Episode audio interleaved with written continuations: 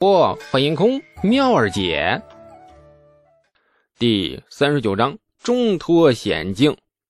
道观院子内很静，贺罗谷的尸首横躺在地上，鲜血浸红了土地。李素杵刀而立，弯腰大口的喘着粗气，脸上泛起了两团不健康的潮红，视线也开始渐渐的模糊，身上仿佛多了一个窟窿，全身的力气都从这个窟窿里飞快的泄去。东阳公主傻傻的看着眼前这一幕，不觉得用手捂住了嘴，惊恐的目光怔怔的就盯着贺罗谷的尸首，身躯也有些摇晃。对一个十六岁的女子来说，今天这一幕又一幕的血腥场面从未见过。此刻她竟然没有晕过去，已然算得上是心有猛虎，细嗅蔷薇了。李素使劲的甩了甩头，试图让脑子清醒一点，视觉呀清晰一点。然而仍是昏昏沉沉，劫舍率那一脚踹得太重，内伤可能不轻。无力的单膝半跪在地上，李素看着贺罗古的尸首，脸上露出了最真实的笑容。是的，这一刻，直到这一刻，他才有资格笑，而且笑到了最后。李素！东阳大叫，冲上去扶住他，眼泪止不住的流。眸子里的神采说不清是欣喜还是心疼，一边流泪一边绽放出笑容。没事吧，李素，你快躺下，我我去叫人，你好好躺着。父皇他已经派兵出来了，你等等我，等等我。东阳语无伦次，不知道该如何是好，想冲出去，又怕李素支撑不住，怕他死掉。李素嘴角血迹赫然，目光已经涣散，抬头。无意识的看了东阳一眼，眼中毫无生机的如一潭死水。东阳吓坏了，不停的拍打着他的脸。李素，你等着，我去叫人。李素无力的垂着头，对外界的声音似已经一无所觉。忽然，李素身躯微微一震，仿佛想起了什么，艰难的杵着刀站起身。你要做什么？我帮你做，你别动。李素摇头，摇摇晃晃朝着那贺罗谷的尸首走去。几步的距离，李素踉跄了好几次，无比艰难地走到了贺罗谷的尸首旁，然后一言不发地注视着这具尚带余温的尸首。东阳搀扶着他，花容渐渐一片苍白，心里闪过了一个猜想：莫非他担心贺罗谷未死，所以赶来补给刀？可是这尸首已经明明死的不能再死了呀！不知道李素的意图，东阳也不敢看那具血肉模糊的尸首，只好强自将头扭到一旁，手却坚定地扶着李素。李素静静地看了一会儿，然后吃力地蹲下身，开始摸他尸首，心带、袖口、胸前，每个地方都没有放过。越摸脸上喜色越深。两块五两左右的银饼被李素翻了出来，然后很不客气地塞入自己怀里。东阳傻眼了，接着那一股怒火直冲天灵盖。啊，这个无耻之徒都伤成这样了，居然还不忘记搜刮死人的钱财，这人到底是多缺钱呢？贺罗谷搜完了，雷素像一个迟暮的老人般颤颤巍巍地站起身，然后他坚定不移地朝着道观内一步一步地挪去，像残疾儿童沿街乞讨似的，每一步都透着心酸。现在东阳已经明白他要干什么了。道观内还有一具劫舍率的尸首，不出意外的话，尸首上肯定也有钱财。你，你这个李素，你给我站住！东阳公主气得死死拽住他的胳膊，不准他动弹。李素没理他，摇摇欲坠的就往道观内继续挪。看着李素艰难的往前挪，东阳是又气又心疼，恨恨的一跺脚，上前再次扶住他。以后，你真的会发大财，真的。我现在绝对不会再怀疑。李素没理他，他现在很虚弱，没有力气说话，脚步虽蹒跚，但是却仍然坚定。走到了劫舍率的尸首边，李素上下翻索，又找到了一块银饼。直到这一刻，李素才仿佛放下了心事，坐在道观门槛边，满足的笑了。东阳见李素消停了，这恨恨的剜了他一眼。小心地扶着他躺在道观的廊柱下，急忙地跑出去叫人。李素朝东阳背影瞥了一眼，然后双手环胸，搂住了怀里的银饼。若连战利品都不要，今日岂不是白拼命了？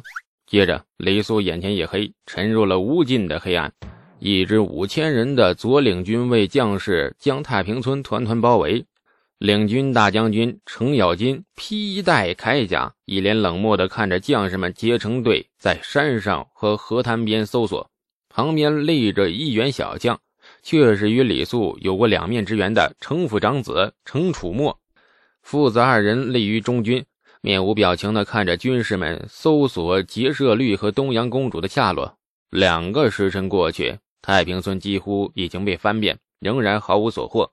程咬金皱了皱眉：“来人呐，传我命令，所有人以十为队，向四面铺开展开，包括太平村周围的相邻的村子，全都给我搜一遍。”哎，爹，你这样搜索如同大海捞针，怕是没什么结果。说不定劫舍率已经逃出关中了呢。程咬金一巴掌抽的是程楚墨一个踉跄，骂骂咧咧地说：“小混账，你知道个甚？跟老子学着点儿！”劫舍律和贺罗谷在九星行宫行刺失败，二人不往北逃窜，反而赶回到长安城，此反其道而知，可见其必有算计。东阳公主多半被二人劫掠挟持，作为他们的保命筹码。劫舍律若是不蠢的话，必然不会杀公主，而公主是个十多岁的女娃娃，劫舍律带着她能跑多远呢？老夫断定。此三人必藏于太平村附近的方圆。这程咬金刚说完，却见东边传来了将士们的欢呼声。程家父子神情一紧，急忙催马上前问究竟。不远处，一名衣着略显凌乱的女子蹒跚跑来，边跑边哭。看见了程咬金之后，女子脚步一顿，哭得更大声了。程咬金虽然与李世民关系融洽。可谓是君臣，又是朋友，算是周皇子公主的长辈。然而见了东阳公主，也不敢失礼，急忙翻身下马，向东阳行礼：“臣等拜见公主殿下，臣奉旨领军搜索。”陈叔叔莫要说了，快点救人啊！李叔他受了重伤了。他程咬金那是眉毛微皱，对李素这个名字无比陌生。李素是何人呢？公主殿下，那劫舍律和赫罗谷如今身在何处啊？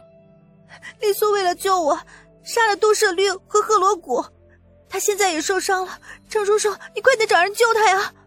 李素醒来时，发现自己躺在了一张熟悉的床上，正是季吉格的家。窗外一片漆黑，估摸着已经是晚上了。屋里没有点灯，院子外面却没有人说话。五脏六腑火辣辣的痛。仿佛无数银针同时扎着他的内脏，骨折的左臂敷上了药，黑乎乎的，看起来很脏，不知道是哪个庸医干的。李素很想顺便把那个庸医也干掉。仰头看着自家破败的房梁，李素忽然有点想笑，稀里糊涂的居然杀了两个人，而且还救了一位公主，收获了价值不菲的……嗯，浑身一激灵啊！嘿，这李素从床上弹了起来。在自己胸前不断摸索，脸色瞬间变得很难看。钱呢？啊，喂，谁拿我银银饼了？李素朝屋外大喊，神情很慌急。很快，一阵杂乱的脚步声传来，其中一道粗犷的大笑把所有人声音都给盖住了。人未到，声已知。哈哈哈哈哈！终于醒了，好多年没有见识过少年英雄，老夫今日算是开了眼界。好后生。快让老夫瞧瞧模样！仿佛一阵狂风席卷而过，一名披戴铠甲的中年男子出现在李素眼前。此人身高八尺，虎背熊腰，厚唇环眼，生的是既黑又丑，而且嘴特别大。一张嘴一笑啊，几乎可以看到他喉咙里的扁桃体在左右的摇摆摇摆，一起摇摆。这李素吓得是目瞪口呆呀，傻傻的看着这位魁梧汉子冲到他面前，朝他龇牙大笑。然后抬起一只巨灵虎掌，重重拍在他肩膀上。李素只觉得右肩一麻，也不知道是不是内伤发作。李素顿时觉得一阵天旋地转，无比呆滞地看着这位眼前的大叔一眼，把他的模样记住，以便将来报复。然后他果断地再次晕了过去。看着这位仅凭一己之力便力斩两名歹徒的少年英雄再次晕倒，程咬金巨大的手掌哎凝固在了半空，喜悦的神情渐渐变得十分尴尬，傻傻的看着自己的手掌，还不死心的拍了自己两下，不痛啊！这小后生怎么的跟那泥娃似的呢？一拍就倒。孙老神仙，你快过来看看呢！程咬金身后，一个穿着那长袍、仙风道骨的老道不慌不忙地走出来，却正是当初与李素相识的孙思邈。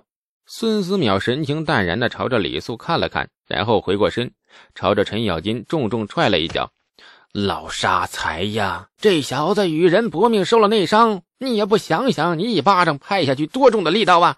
这程咬金呐，皮肉结实，倒也不生气，嘿嘿笑了两声。转过身，看着愁眉苦脸的李道正，抬起手又打算朝他的肩膀拍下去。李道正躲闪不及，眼睁睁看着那只巨大的手掌离他越来越近。谁知道即将拍到他的那一刻，程咬金不知道想起什么，急忙的悬崖勒马，勒马勒马，呃，改拍为摸，一下又一下的轻轻的摸着李道正的肩。哦，很畸形的样子吗？哎呀，你生的娃不错呀，就是身子弱了点儿。怎么生的？哎，有什么讲究吗？为何老夫生出的都是个这个玩意儿啊？说着，程咬金萝卜般的手指了指身后无辜的程楚墨。感谢您的收听，去运用商店下载 Patreon 运用城市，在首页搜索海量有声书，或点击下方链接听更多小说等内容。